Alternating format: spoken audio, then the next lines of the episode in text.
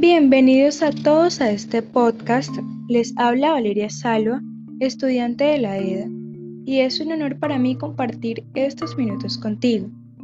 El tema a tratar el día de hoy es una película muy conocida del año 1975 que se titula Tiburón y a día de hoy sigue causando un gran impacto en el cine.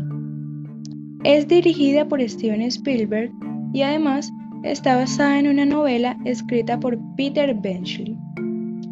Esta película trata de un enorme tiburón, el cual es una amenaza para los habitantes y turistas del pueblo. Algo muy curioso es que contó con tres secuelas, las cuales no tuvieron el mismo éxito. Por otro lado, Steven Spielberg se expresó de la siguiente manera, el rodaje más duro que jamás he hecho aún tengo pesadillas. Sin embargo, dicho trabajo valió la pena, ya que fueron nominados a diferentes premios. Y además, esta película fue una de las primeras en establecer el blockbuster. Esto fue todo por hoy. Todo lo que inicia termina y ha llegado el momento de despedirme.